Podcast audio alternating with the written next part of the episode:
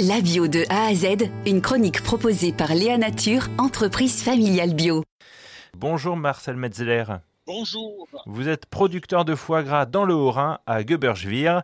Et justement, vous plaidez sur ce foie gras sans gavage et peut-être même un foie gras sans gavage bio. Euh, pourquoi en tout cas vous plaidez pour cela? Ben, C'est tout bête.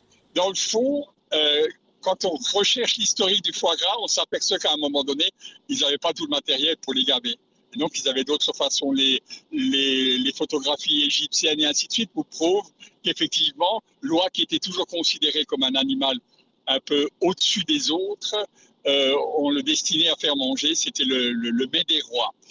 Et le fait d'être, de le faire, la recherche historique, m'a permis de dire, mais ils avaient d'autres façons de les nourrir et de venir à une nourriture. Et la première recette euh, de foie gras, enfin on appelait ça du gros foie à l'époque, c'est une recette d'Apicius, euh, un livre d'un cuisinier en lançant, qui arrivait à faire des gros foie d'oie de plus de 1 kg en leur donnant du vin et du miel. Alors, je ne sais pas si aujourd'hui c'est autorisé ça, mais voilà, ça c'est la première recette de foie gras qu'on trouve. Le mot foie gras, il vient seulement en 1651. Il vient après euh, ce que les Égyptiens disaient gros foie ou foie fastueux. Hmm. On estime même que le, foie gras euh, aurait pu apparaître à moins de 1500 euh, avant Jésus-Christ, avant notre ère, euh, ce qui prouve bien aussi le, côté ancien de l'utilisation du foie et du foie gras, en tout cas pour être dégusté. Alors aujourd'hui, bien des années plus tard, la question de ce foie gras sans gavage est loin d'être évidente parce que vous, ce que vous avez remarqué, c'est qu'il y a un volet législatif qu'il faut faire évoluer. Qui doit revoir ces textes? Eh ben, euh, le, foie gras, aujourd'hui, comme tous les produits et toutes les choses, ont une réglementation. Alors, il y a la réglementation française et après, une réglementation européenne. L'Europe nous demande, pour avoir l'appellation foie gras d'oie, et, et l'oie a cette façon de pouvoir manger 7 ou 8 fois dans la journée et de se faire des réserves de carburant dans le cas de vouloir s'envoler pour des contrées plus chaudes que celles de chez nous. Et donc, euh, on s'aperçoit d'une chose, qu'on a mis des réglementations en place européenne et française, et que celle-là, euh, vous pouvez pas appeler un produit si vous rentrez pas dans la réglementation, que ce soit pour le foie gras, pour le vin et ainsi de suite.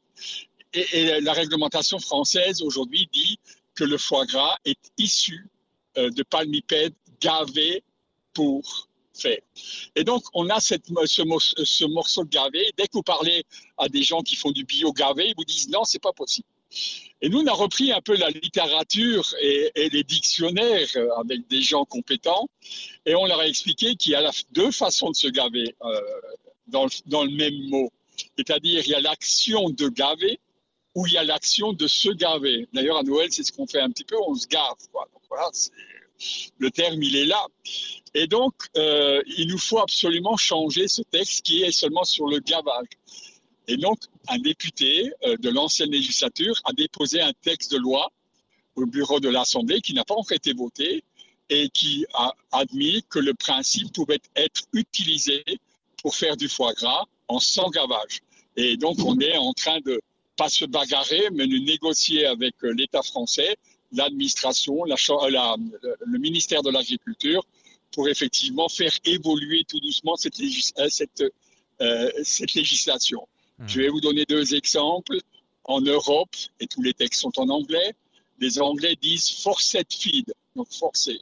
Les Allemands, ils disent Gänse Stopfleber, donc l'action de gaver, mais nous, nous n'avons que marqué gavage.